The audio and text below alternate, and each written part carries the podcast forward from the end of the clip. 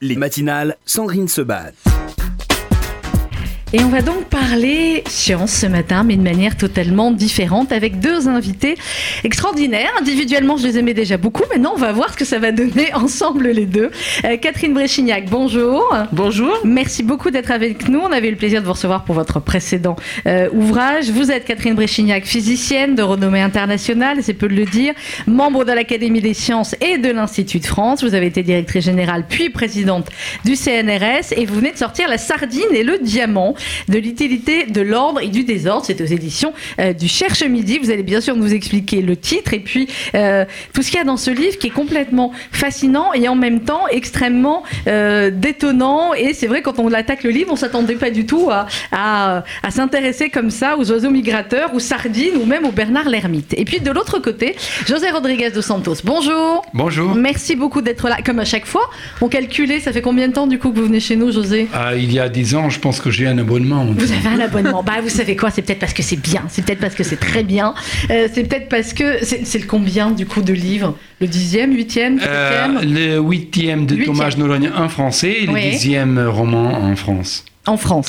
Euh, le petit dernier, Dos Santos, s'appelle Immortel. Le premier être humain immortel est déjà né. En tout cas, c'est sur la couverture du livre. Et euh, comme d'habitude, ça vient de paraître aux éditions Hervé Chopin. Et comme d'habitude, euh, José, tout est vrai dans le livre ou presque. En tout cas, tout ce qui est scientifique est vrai. Et ben, c'est un travail à chaque fois monumental. Hein. Je ne sais pas comment vous faites sur chaque thème, mais, mais c'est un, un gros, gros travail. Toujours présentateur au Portugal du journal du soir? Oui, en effet, je présente le GT, on dit en français. GT en Oui, français, GT, oui, à 8 heures euh, du soir. Une semaine, oui, l'autre semaine, non. Je suis maintenant dans la semaine, non. Alors, Vous êtes- donc ça un vous autre permet, fait.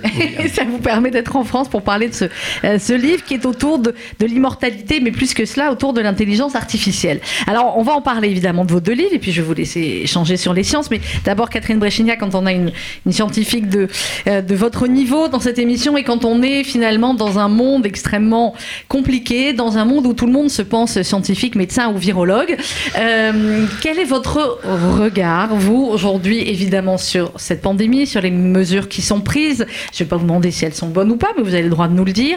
Et sur finalement, parce qu'il nous attend, parce que, parce que on, on est dans un ordre, et je vais reprendre ce qui se passe dans votre livre aussi, euh, qui n'est plus le même, et on est dans un monde où, euh, eh bien, à, à chaque minute, voilà, une décision euh, peut arriver, et, et notre monde peut être désordonné.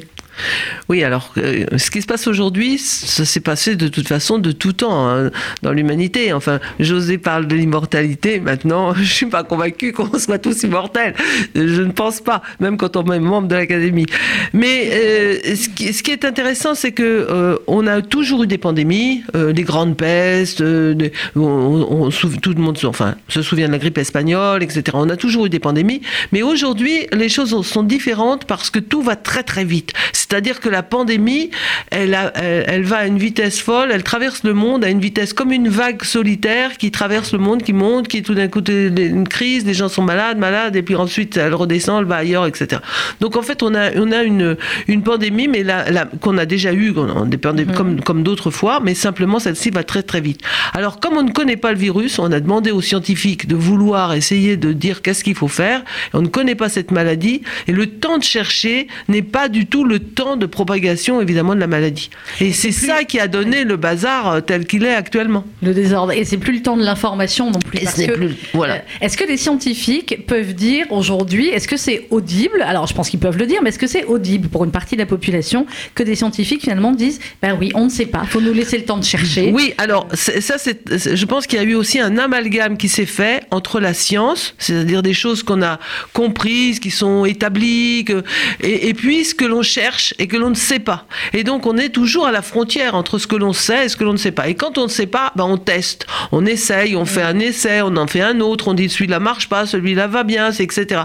Et en fait, on n'a pas ré- réalisé qu'on a mélangé en fait la, science et la recherche, et c'est ça qui a donné un peu aussi le fait de dire mais les scientifiques ils sont pas d'accord, qu'est-ce qui se passe? Mais non, ben, quand on cherche, on n'est pas d'accord. On se pose des questions, on essaye des théories, on voit si elles marchent pas, si elles remarchent, etc. Et c'est bien pire encore pour les scientifiques sciences de la santé. Mhm. Alors, on va en reparler, mais c'est vrai que dans votre livre, José Rodriguez dos Santos, on peut le dater finalement aussi, parce que euh, dès les premières pages, euh, ben, vous parlez aussi voilà, du Covid-19.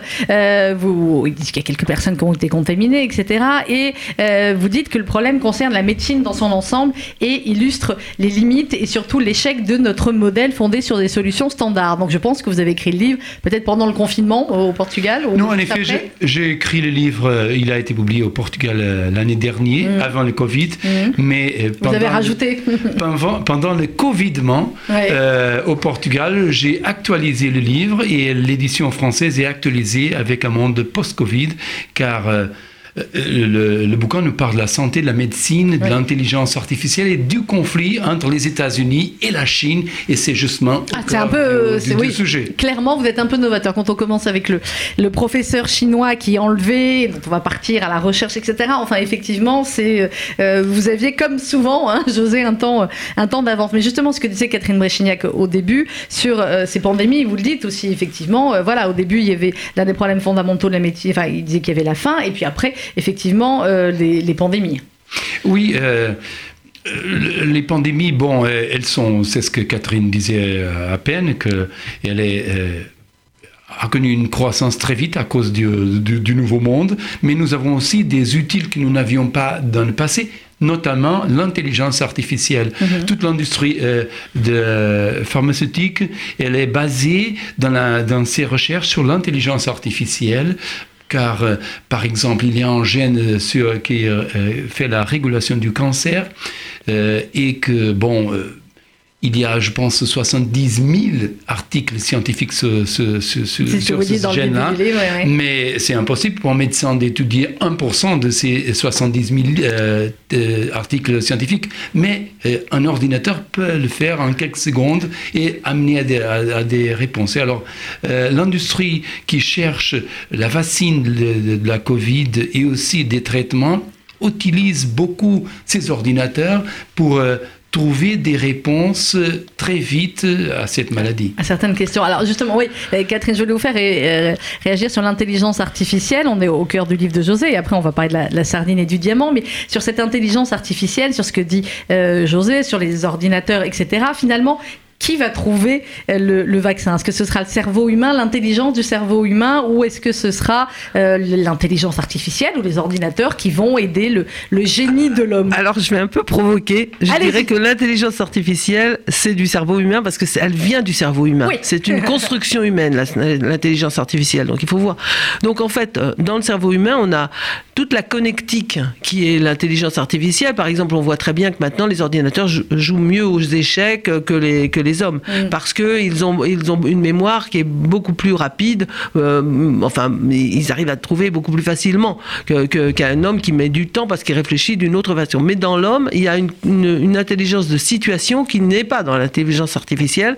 Et je pense que c'est un peu comme quand vous avez besoin d'un outil matériel pour faire quelque chose, eh bien, vous utilisez ces- cet outil pour le faire. Vous n'allez plus maintenant faire tout avec, euh, avec vos mains.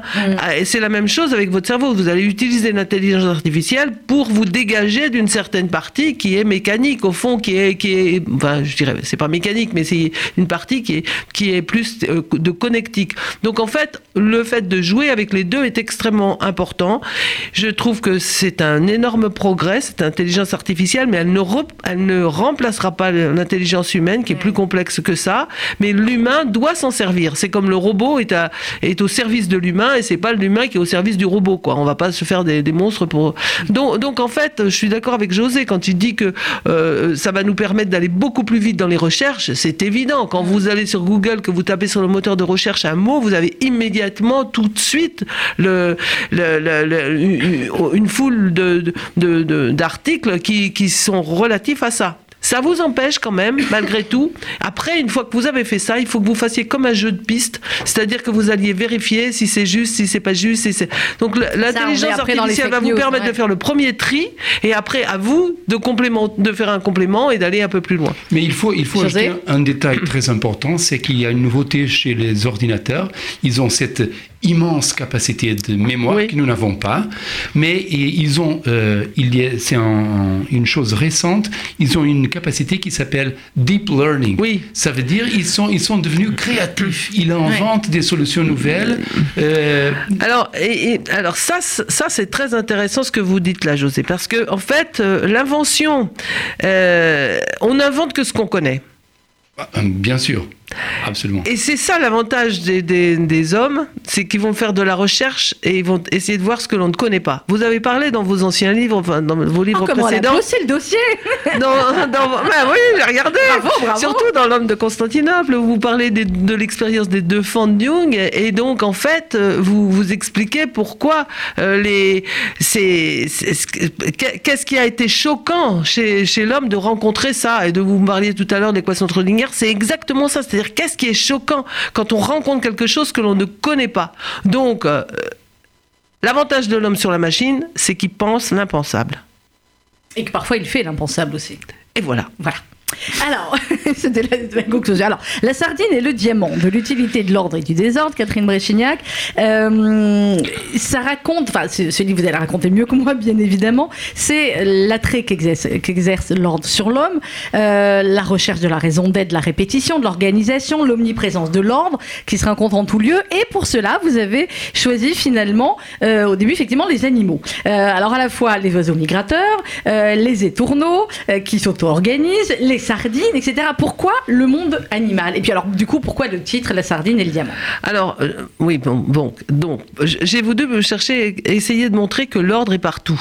Euh, l'ordre est partout, mais l'ordre n'est pas imposé. L'ordre, d'où vient l'ordre? Alors l'ordre naturel, on a essayé de comprendre comment, d'où venait l'ordre naturel. On voit que l'ordre naturel vient par une économie de travail, si je peux dire. Les oiseaux migrateurs se mettent en V pour économiser euh, l'énergie, mais pour économiser le travail de l'ensemble du groupe. C'est ça qui est Vous intéressant. dites qu'ils se mettent en V parce que leur cœur bat plus lentement Oui, que si voilà, il y a eu des expériences de fait avec des, des capteurs extraordinairement petits, des expériences faites par le, les laboratoires du CNRS avec des capteurs extrêmement petits pour mesurer le battement du cœur des, des pélicans, par exemple, et de voir que le premier en tête de, de liste, de pont, il, va, il a un cœur qui bat beaucoup plus vite que les autres, qui ont un cœur qui bat plus lentement, et donc ils récupèrent mieux, etc. Et ils choisissent, ils se mettent avec toutes les, les, leurs- les sensations qu'ils ont en, en- en vol en V, et ensuite, nous, nous les avons copiées quand on a fait les escadrilles avions. euh, des Mmh. avions en V. Donc en fait, l'ordre existe partout. Et quand on dit, euh, euh, quand on dit l'entropie augmente et on va vers le désordre, moi je, je dis non, c'est pas vrai. D'abord, l'entropie c'est pas le désordre, c'est l'exploration de tous les possibles. Donc ça c'est une autre histoire, mais mais mais surtout, donc l'ordre existe partout. Et l'homme a voulu évidemment euh, se dire, mais puisque c'est si puissant que ça, l'ordre, on va essayer de voir et mettre les gens en ordre. Et c'est là où ça pose- des problèmes gigantesques parce que euh, justement l'intelligence humaine fait qu'elle essaye de mettre du désordre. Ah, alors là, que on les- le voit bien. hein. les animaux, eux, justement, ne le mettent pas. Et j'ai pris l'exemple des sardines qui vont euh, pondre et qui vont mig- et qui migrent tout en- toutes ensemble de conserve avec en, en gardant une distance constante entre les différentes sardines. Et c'est le calcul hum, théorique montre que c'est parce qu'elles gardent une distance constante avec leurs voisins qu'on a de C'est une l'auto-organisation. distance euh, sociale. Oui, ah bon, c'est comme vous voulez, une distance sociale. Sauf que quand vous voyez les gens qui migrent parce qu'ils partent en, vacances avec leur voiture, ils ne veulent absolument pas. Si vous voulez garder une distance avec la voiture qui précède, il y en a toujours un derrière vous qui veut vous doubler pour vous mettre de, pour se mettre entre les mains. Euh, la sardine, euh, je vais, je fais un, un Voilà pourquoi culinaire. la sardine. Voilà pourquoi la sardine. Euh, José Rodriguez dos Santos, au Portugal, la sardine, c'est euh, mythique. hein, bah. Ah oui, c'est un plat populaire de la cuisine portugaise. Mais oui, euh, clairement. Donc ce livre va être traduit en portugais. Ah oui, sûrement, ça sera un succès. Alors le diamant, pourquoi le diamant? Ah, parce que le diamant, c'est c'est quelque chose que tout le monde pense. Justement, ça tient un peu à ce que vous dites sur l'immortalité. Le diamant, euh, c'est c'est vraiment le, la position, le positionnement euh, euh, des atomes de carbone, les- ah, du carbone en plus, les uns à côté des autres de manière formidable, etc. Et, euh, et donc, comment ces atomes se sont positionnés comme ça pour faire ces cristaux magnifiques? Alors, euh, immortel, le premier être humain immortel est déjà né, c'est ce que vous dites en tout cas, c'est ce qui est dit sur la couverture du livre, José. On va faire le pitch. Euh, on est donc avec ce scientifique chinois qui a enlevé, c'est pas je, je, je dévoile rien parce que c'est les premières pages à peine du livre, et il venait d'annoncer quelque chose d'incroyable, la naissance de deux bébés des jumelles génétiquement modifiés. Il est enlevé, et juste après, on retrouve notre ami Thomas Noronha, qui est votre héros, qui ressemble un petit peu quand même depuis, euh, qui est le héros de, la plupart de vos livres. Euh, il est à Lisbonne, sa maman est, est malade, elle a atteint de la maladie d'Alzheimer, elle a un cancer euh, en plus malheureusement, et au début ça démarre avec cet échange avec le médecin qui va soigner sa mère et qui lui explique certaines choses. Et puis ensuite, eh bien, Thomas va se lancer à la recherche de, de scientifiques et on va arriver effectivement à tout ce qui est intelligence artificielle et immortalité. Oui, euh, l'idée du début, c'est du départ, en effet, c'est un, événement réel.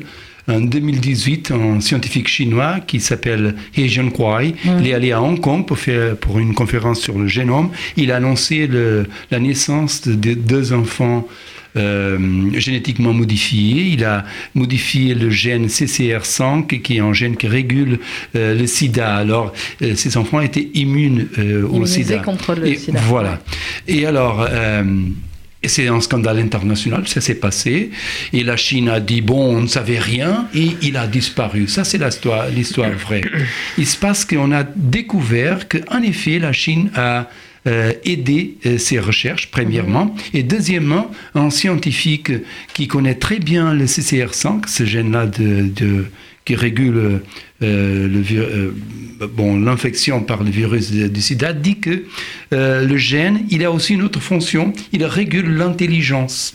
Alors on commence à comprendre que le projet des Chinois, c'est de créer des hommes super intelligents, voire des super-hommes, voire le rêve nazi. Et c'est le point de départ pour ce roman-là, c'est lequel le projet chinois autour de l'intelligence artificielle, où est-ce qu'ils vont aboutir? Et jusqu'où ça peut aller finalement, Catherine Bréchignac? Ah oui, alors justement, je parle un peu de, de, de ça parce que euh, il y a un, un professeur au, au Collège de France qui s'appelle Denis Duboul qui est, qui est extrêmement bien et qui fait des cours euh, tout à fait accessibles. Il fait des cours qui ne sont pas toujours accessibles, mais certains sont, abs- euh, sont accessibles. Où justement, il explique que lorsque l'on on veut perturber un peu le génome, puisque le génome, en fait, le, gé- le- le- moi je dis dans mon livre que finalement on ne doit pas dire le sang de mon sang ni la chair de ma chair, mais on doit dire l'ordre de mon ordre, Ouais. parce que vous transmettez à vos enfants l'ordre des bases. L'ordre des... ouais. Bon. Et donc, euh, lui dit, faites très attention quand on va vouloir euh, changer quelque chose sur l'humain, alors on risque de tout casser, parce que au fond, euh, l'homme est mauvais partout. Il entend moins bien que certains animaux, il voit moins bien, mais le, total, la complexité, l'ensemble est imbattable. Et donc, si vous voulez changer quelque chose sur la capacité intellectuelle de quelqu'un, vous allez le faire peut-être au détriment de quelque chose d'autre. Donc avant de faire quelque chose qui soit euh, complètement farfelu, il vaudrait mieux essayer de comprendre. Et quand on se met à réfléchir et à comprendre, on va, on va moins dans l'erreur que quand on est parti dans une idéologie euh, absolument euh, épouvantable. Donc en fait, c'est ça qu'il faut, sur lequel il faut vous réfléchir, et c'est pour ça que c'est très intéressant, c'est très important de faire des expériences, de comprendre, d'essayer de comprendre comment marche la, la génétique. Car souvent, on pense que, euh, bon, il y a un gène sur l'intelligence et un gène qui régule la mémoire, mais en effet, c'est pas un gène, en général, c'est un ensemble. Un de ensemble, gènes. exactement. Euh, et voilà, et c'est ce qu'on oublie souvent, et, et c'est pourquoi ces, ces expériences mal tournent. Ouais. On va marquer une petite pause musicale. On se retrouve juste après avec nos invités. Et ils sont passionnants, vous l'avez entendu. José Rodriguez dos Santos pour Immortel aux éditions Hervé Chopin. Et Catherine Bréchignac, La Sardine et Le Diamant aux éditions du Cherche Midi. On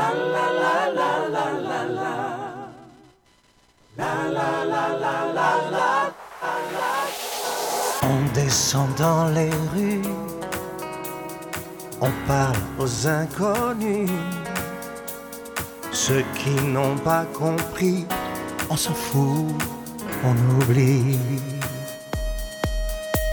Nous, on n'a rien à vendre, donner même sans demande, amène bien plus d'ivresse que toutes leurs belles promesses. C'est un aller sans retour. Cette fois, c'est le dernier tour. On remet au goût du jour un peu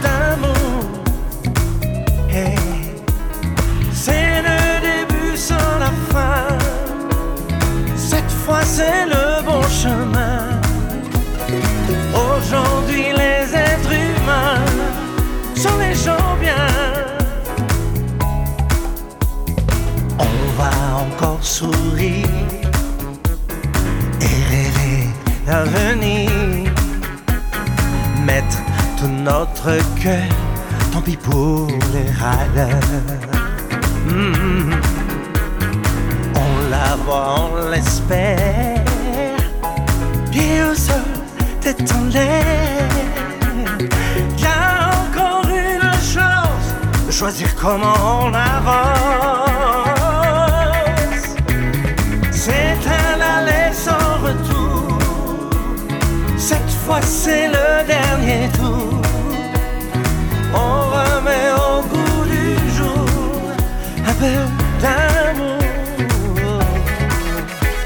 C'est le début sans la fin. Cette fois, c'est le bon chemin. Aujourd'hui, les êtres humains sont les gens bien. C'est le début sans la fin.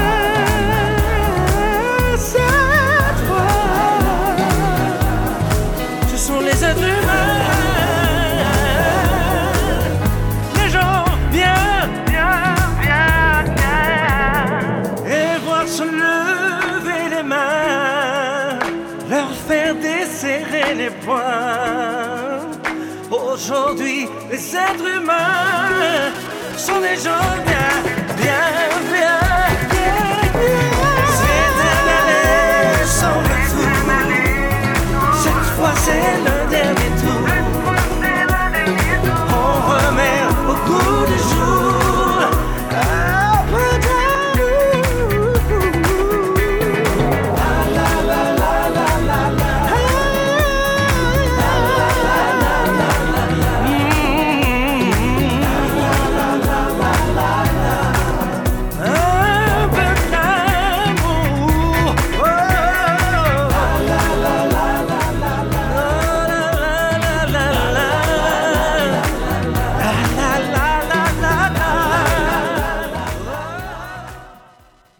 Daniel Lévy à l'instant sur RCG avec les gens bien. Ce sont des gens très très bien. J'ai le plaisir de recevoir ce matin Catherine euh, Bréchignac pour son livre La sardine et le diamant de l'utilité de l'ordre et du désordre aux éditions du Cherche Midi. Catherine Bréchignac est physicienne de renommée internationale, ancienne directrice générale, puis présidente du CNRS, membre de l'Académie des sciences et de l'Institut de France. Et de l'autre côté, nous avons José Rodriguez dos Santos, écrivain, journaliste, ancien reporter de guerre. Et on parle de Immortel aux éditions Hervé Chopin. Alors la discussion continue avec les deux euh, pendant la musique. Je peux vous dire que ça s'enchaînait. Et on va partir un petit peu dans les étoiles.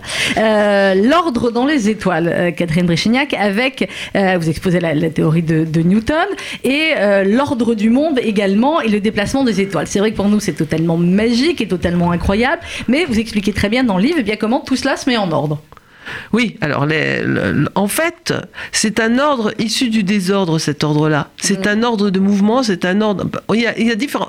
Ce qu'il faut voir, c'est qu'il n'y a pas un seul ordre. Il y a des tas d'ordres. Il y a des ordres statiques, des ordres dynamiques, des ordres issus du désordre, comme les cristaux de glace, comme les, les fractales. Et puis, vous, et, et donc, parfois, les galaxies ont des formes fractales, justement, elles sont issues du désordre, c'est-à-dire qu'en fait, elles sont issues d'une espèce de, de, de- de construction, de, de formation euh, d'étoiles à partir de gaz euh, interstellaires.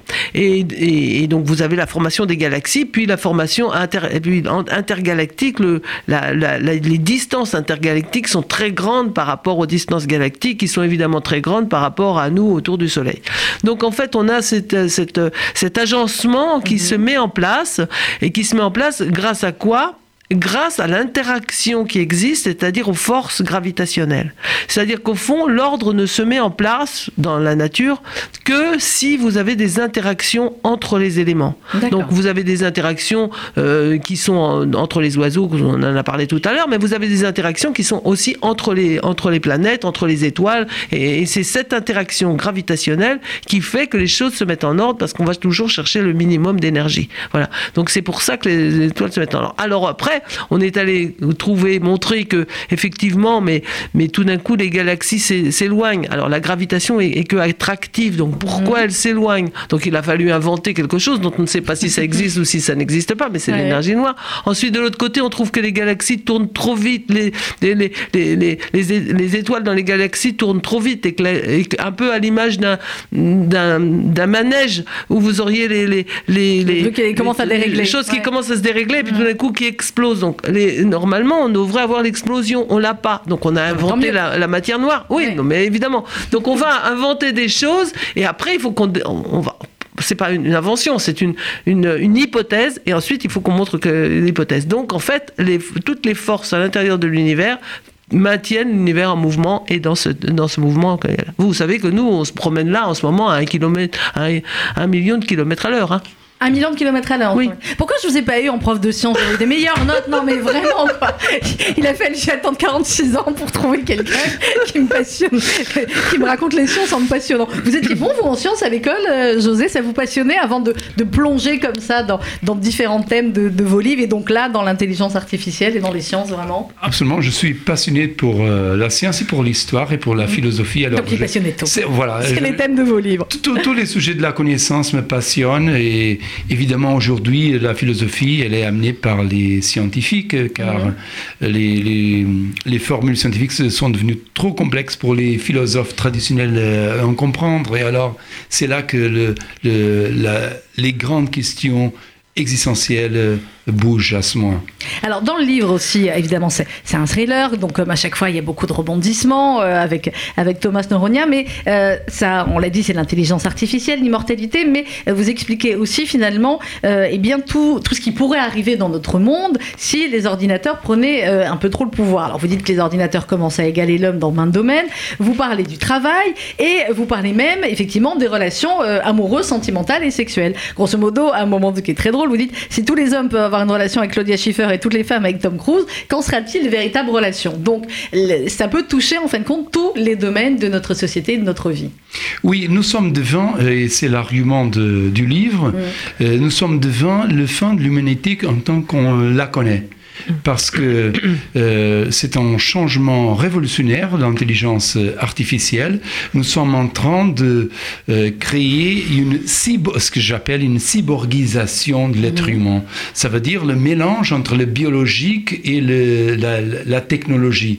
Et ça commence d'une façon innocente. Par exemple, je fais un implant dentaire. Ouais. Et ça, c'est la technologie qui entre dans mon corps. Si on a un pacemaker, ça, c'est la technologie. Et ça, ça commence très lentement, très doucement. Ça commence avec les lunettes. Oui, Ah mais les lunettes étaient J'ai des dehors. lentilles, moi, c'est c'est- c'est bon. Les lunettes étaient dehors le corps Ouais. humain. Mais maintenant, il y a des lents Oui, bah, dans le- exactement. Oui, oui. Oui. Et là, c'est cyborgisation. Voilà, voilà. Et alors, tout ce procès.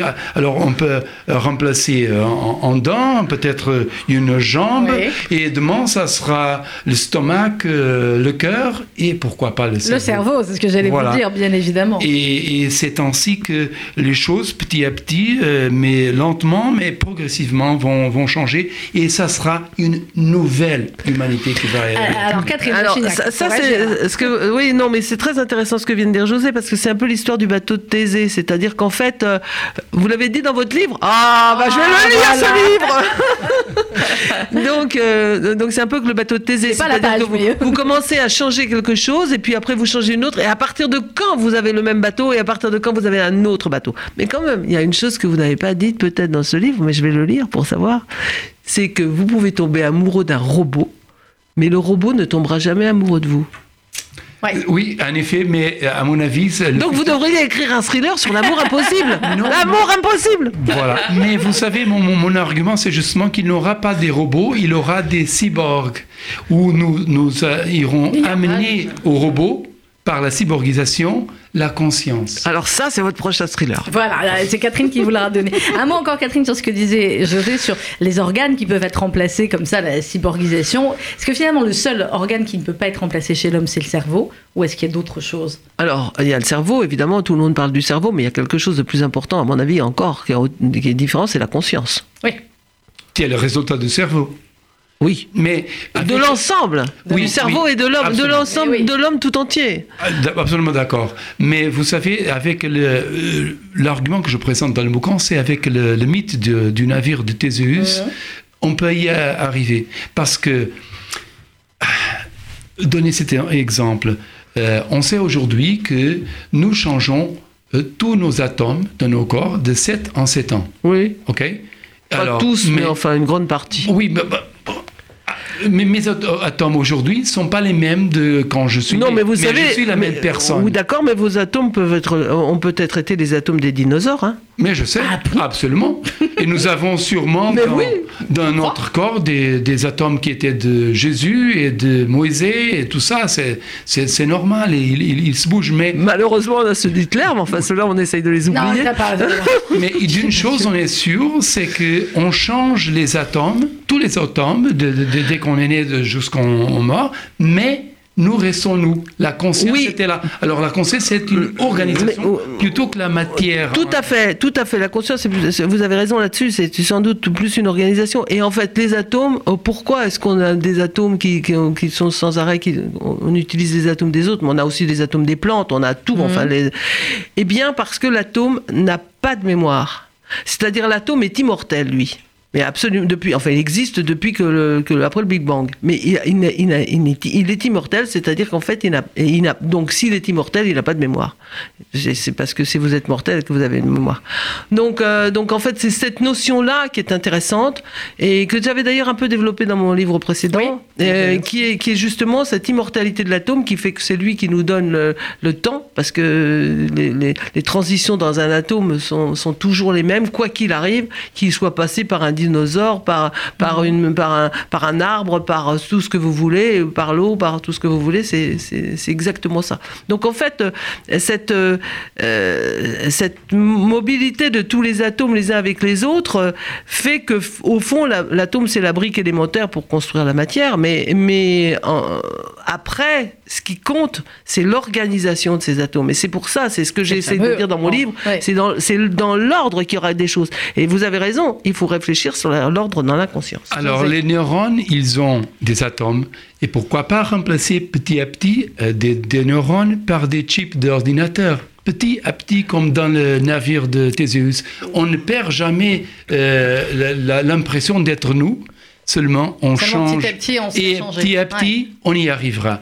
Oui mon mais, argument. mais, oui, mais c'est pas ça l'essence de l'homme. La conscience. On est, on est, C'est d'accord pourquoi ça sera une nouvelle humanité. Alors, ce qui, est, ce qui est extrêmement intéressant dans, dans vos deux livres, et le point commun aussi, c'est que euh, vous avez tous les deux, c'est pas pour vous flatter, mais une immense culture générale. Et euh, alors, Catherine, vous, ce qui est intéressant aussi pour la totale non scientifique et allergique aux sciences que je suis, c'est que vous replacez tout aussi. euh, vous parlez de l'Antiquité grecque, vous parlez de Montesquieu, vous parlez de Molière, vous parlez de Platon, de Socrate, de Bourdieu, de, enfin voilà, j'ai pas pris tout le monde, mais du coup, finalement, voilà, même les non scientifiques, hop, se- trouvent toujours des, choses, des concepts auxquels se raccrocher finalement.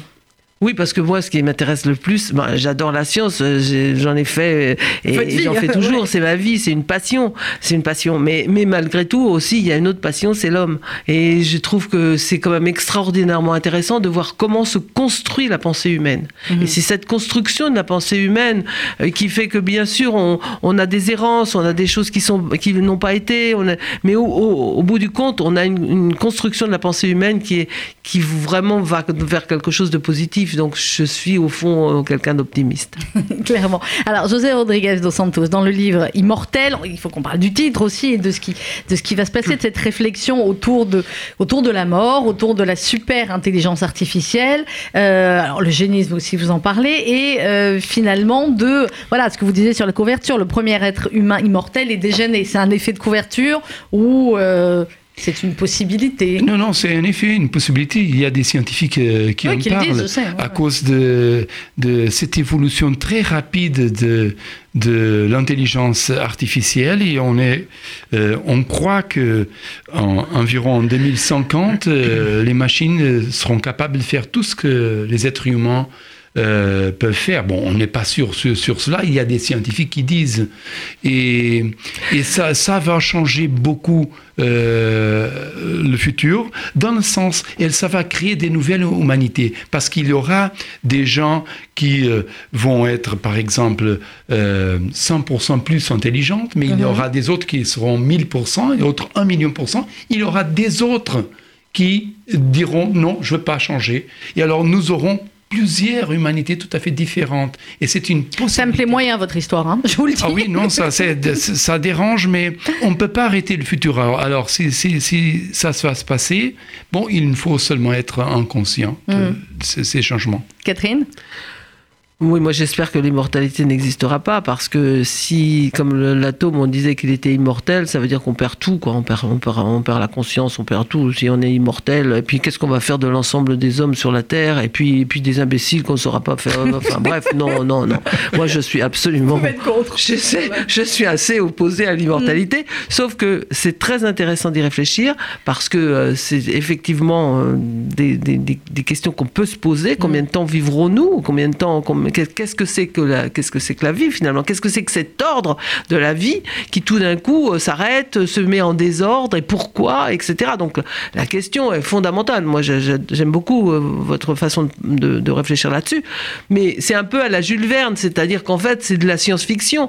Et, en f- et je crois que on, on ne fait pas assez attention, nous, scientifiques, à la science-fiction souvent. Je trouve que la science-fiction, c'est une autre manière d'aborder les questions et le questionnement, justement, des questions g- des- existentielles, pardon, de- des, des, des hommes, et de poser ces questions via la science-fiction, je trouve que c'est une excellente approche. Et donc, euh, de se poser la question de l'immortalité telle que vous la posez, euh, je trouve que c'est vraiment intéressant, voilà. C'est clair. Et, et- et c'est pour ça que ces livres sont à chaque fois effectivement passionnants. Mais c'est pas sûr que ce soit la réalité. Ouais. Non, euh, ce sont des hypothèses qu'on Voilà. présente, mais des, des- des- des- des données qu'on a à ce parce que il y a une évolution qui on peut prévoir où est-ce que les, les choses vont, vont nous amener, mais on n'est jamais sûr. On n'est jamais sûr de rien finalement en science. Si? Catherine Bréchignac, au fur et à mesure, euh, effectivement, c'est ce qu'on disait au début de l'émission, euh, euh, avec, avec toutes ces personnes qui parfois euh, mettent en doute maintenant les paroles de, de scientifiques, ce qui n'existe pas, ce qui existait quand même moins avant, en tout cas venant de certaines personnes. euh, les faits qui- sont quand même réels. hein. On peut pas, on peut pas nier les faits. On peut pas nier que la Terre tourne autour du Soleil. Non, on peut maintenant, pas, on peut plus, en tout cas. Enfin, maintenant, oui, voilà. Donc, on- et les faits sont. Il y a des, des faits qui sont quand même réels, qui sont sur la construction scientifique. Alors ensuite, après, euh, où s'arrête le fait qu'on est sûr de quelque chose, qu'on a, qu'on, en fait. On n'est jamais sûr, ça veut dire quoi? Ça veut dire qu'on peut prévoir ce qui va se passer. Ouais. Et en fait, on- quand, on, quand on peut prévoir, alors on peut dire oui, c'est scientifique. Quand on ne peut pas prévoir, ben, on est dans l'hypothèse et on est... Personne n'avait prévu. Voilà. Est-ce que quelqu'un avait prévu euh, ce qui, ce qui est en train de se passer, ce que vit euh, toute la planète avec, euh, avec cette pandémie? Est-ce que c'était prévisible? Peut-être pas à ce moment-là, mais est-ce que c'était prévisible? Alors, euh, dans un ordre des choses c'était... Oui, l'ordre des choses, j'en parle. voilà, c'est pour ça. Oui, ça c'est très intéressant, l'ordre des choses. Et Bourdieu a un, un truc extraordinaire Oui, là-dessus. Euh, euh, l'ordre, non, alors est-ce que quelqu'un avait prévu Oui, je pense qu'on pouvait imaginer que si tout allait très vite, une pandémie, comme les pandémies existent déjà depuis déjà très longtemps, c'est la bagarre de- de- des gros contre les petits, hein, les, les- les microbes contre les hommes, etc. Puis on a des microbes qui sont très utiles pour nous, heureusement. On a des, des tas de bactéries dans l'intestin qui nous font vivre. Donc en fait, oui, on aurait pu prévoir, mais euh, il fallait prévoir euh, en- de manière euh, en coïncidence ça avec la rapidité de la, de la communication. C'est ça avec qui a- la rapidité la de la. Ouais. Ce qui a fait la différence, c'est- qu'on avait là la conjonction. C'est ce que vous avez dit tout au début d'ailleurs. C'est la conjonction entre le fait que c'est c'est une pandémie d'un côté et de l'autre côté qu'elle se propage extraordinairement vite. Donc, et, c'est- et là, on se rend compte que notre planète est une petite planète. Parce que, Un village. C'est le battement d'aile du papillon. ouais. Et j'ai pas du euh, voilà, c'est exactement ça. Comment euh, votre livre a été euh, traduit en chinois ou pas, José Rodriguez dos Santos? Ah non, je pense Non, que ce je sera pas. Peut-être à. Taïwan. Peut-être à Taïwan. Pas tout de suite, vous n'avez pas l'intention de. De toute façon, on peut pas y aller hein, maintenant, mais bon, sinon, clairement, clairement, c'est peut-être pas pour, c'est peut-être pas pour tout de suite. Hein, tout, tout ce que vous dites là-dessus. Comment on sort d'un livre comme celui-là, José Rodriguez dos Santos? Vous vous dites, bon, allez, je plonge dans le dans le suivant, ou alors c'est un livre qui, évidemment, tous vos livres touchent à des sujets particuliers, parfois polémiques, mais là, c'est un livre aussi éminemment personnel sur la mortalité, l'immortalité. Finalement, comment on s'attelle au, au sujet suivant? Le sujet suivant, bon, ça. Vous m'avez parlé aux antennes, c'est pour ça que je me permets. Ok, euh, j'ai publié au Portugal, euh, à peine publié euh, jeudi passé, euh, Le magicien d'Auschwitz. Mhm. C'est une histoire vraie basée sur un magicien que- qui allait en Auschwitz et j'ai connu quelqu'un qui l'a connu Oui. et qui est devenu magicien. Aussi. Il est encore vivant, il a Ouais. 93 ans, il est devenu magicien à Auschwitz à cause de ce magicien. Alors je raconte cette histoire et comment il a survécu à Auschwitz en utilisant la magie. Et bon, euh, c'est un roman que je pense euh, il fera la différence. Eh bien voilà, on aura l'occasion. Je pense qu'il sortira d'ici un an, hein, peut-être en France. C'est votre, c'est votre rythme de, de sortie de livre. On aura l'occasion d'en, euh, reparler. Euh, la sardine et le diamant, Catherine euh, Bréchignac. Euh, encore un mot sur les. Je parlais des, philosophes et de ceux que vous citez. Euh, L'ADN, c'est aussi extrêmement intéressant ce que vous dites sur la molécule d'ADN et sur cette alliance de l'ordre et du désordre. Vous dites parfois, elle met du désordre dans l'ordonnancement des bases. Oui, parce que en fait, euh, quand vous avez la, la duplication de l'ADN, parce que ce, que disait José tout à l'heure, c'est-à-dire qu'en fait, nos, nos- nos- on se, enfin, on, on- on échange nos, nos, atomes, on a une, une évolution. Euh, quand une cellule meurt, il y en a une vivante qui, a- qui, qui vient, et en fait, c'est la, la dissociation de la, de la cellule. Qui, qui fait la- qui fait qui fait qu'on on les reproduit ces cellules c'est pas la même chose que la reproduction sexuée hein. c'est vraiment la, la, reproduction des cellules. Et cette reproduction des cellules en fait quand elle se fait c'est un peu comme une machine à photocopier. C'est-à-dire qu'en fait euh, l'ADN euh, si vous mettez une petite tache quelque part eh ben voilà elle va changer. Et c'est comme ça que vous pouvez avoir un changement dans la reproduction et comme ça que vous pouvez avoir une, une évolution de, de vos cellules. Et, et vraisemblablement quand on réfléchit au, au vieillissement des cellules. Voilà. Et, et donc euh, mais qui rien n'ont rien à voir avec euh, avec la reproduction Avec la sexuée et ce qui reprodu- est, elle euh, est la transmission des, de l'ordre Le, le dernier chapitre, Catherine Bréchinac, est aussi absolument passionnant. Imposer l'ordre, vous parlez de la révolution du numérique. Euh, vous, ce que vous dites également, ce que vous disiez il y a quelques instants, sur la petite planète qui devient une petite chose euh, fragile, sur les sociétés, sur euh, les tweets qui rapprochent les présidents de leurs citoyens. Et si on a compris qui fait allusion, et simultanément autre chose. Voilà, vous dites que la société aussi prend peur et qu'on est sur une peur collective mondiale, ça c'est peu de le dire, une inquiétude, une morosité. Est-ce qu'il y a encore néanmoins, parce que je, je commence à connaître à travers vos livres un peu votre caractère aussi, est-ce qu'il y a néanmoins des raisons euh, d'espérer aujourd'hui Parce que oui, euh, évidemment que vos collègues euh, vont trouver le vaccin, évidemment qu'on va en sortir, évidemment que tout cela sera derrière nous, mais euh, dans quelques semaines ou quelques mois, je n'ose pas dire plus longtemps. Ou quelques années. Non, non, non.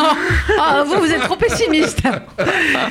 Euh, oui, mais justement, euh, à la fin, je, je- je mets un poème qui raconte justement les- le fait, un funambule en fait. Mm. Et on est un peu comme un funambule. C'est-à-dire qu'en fait, on a un balancier qui nous aide à avancer sur, ce, fi- sur un fil et, euh, et on, est, on évite. euh, tout, tout ce qui est important, c'est de garder l'équilibre. Ouais. Et si vous vous arrêtez, vous perdez l'équilibre. Et si vous allez trop vite, vous perdez l'équilibre. Donc en fait, euh, l'histoire, c'est essayer d'avancer, mais en équilibre. Pas, pas, pas faire un coup dans un côté, d'un côté, parce que si vous voulez aller trop vite sur le fil, vous vous versez dans le, dans le ravin, et si vous, voulez, si vous vous arrêtez, euh, vous tombez aussi. Donc en fait, dans cette, euh, dans cette euh, relation, au fond, l'ordre est statique et, l'ordre dynamique, et bien je dis qu'il faut garder l'équilibre entre les choses. Et c'est ça qu'il qu'il, euh, qu'il faudrait peut-être se mettre dans la tête si on veut tous avancer. Bon, bah, faut l'envoyer au président Macron, votre livre, le dernier chapitre. Merci beaucoup, Catherine Bréchignac. La sardine et le diamant, de l'utilité de l'ordre et du désordre, ça vient de paraître aux éditions du Cherche Midi. Merci beaucoup, José Rodriguez dos Santos. Euh, Immortel, ça vient de paraître aux éditions Hervé Chopin. Je savais que les deux allaient être formidables ensemble. Et bien voilà, ils nous l'ont prouvé. Merci à tous les deux. Dans quelques instants, euh, 12h, vous allez retrouver le journal présenté par Rudy euh, Saada. On parlera euh, notamment euh, du livre de... Hop là pardon, il est tombé, de Joël Chevet pour la parution en poche de l'Elysée au féminin de la deuxième à la cinquième République. Et vous faites bien, du coup, José, puisqu'il n'est pas tombé pour rien finalement, votre livre. Vous voyez, sinon j'allais oublier d'en parler. Est-ce que c'est l'ordre ou le désordre qui a fait tomber le livre? Euh, Un millionnaire à Lisbonne, il vient de paraître en poche. Euh, Celui-là, un mot euh, sur ce livre, José? Celui-là, je l'avais pas eu, je suis contente de l'avoir. Ah oui, c'est l'histoire de Carlos Gulbenkian, l'homme le plus riche du monde, 65% du business du pétrole. Il avait la plus grande collection d'art privé euh, du monde à son époque. Il a donné l'argent à Césaritz pour créer sa chaîne et personne ne le connaît pas. Alors, un homme si influent, c'est son histoire. Oui, bien, mais voilà. il parle Fait de la bien le beauté. pitch. Oui, il c'est la la beauté qui beauté. pousse. Ah, c'est la beauté qui sauvera le monde. Euh, Voilà. Voilà, écoutez, on va terminer là-dessus.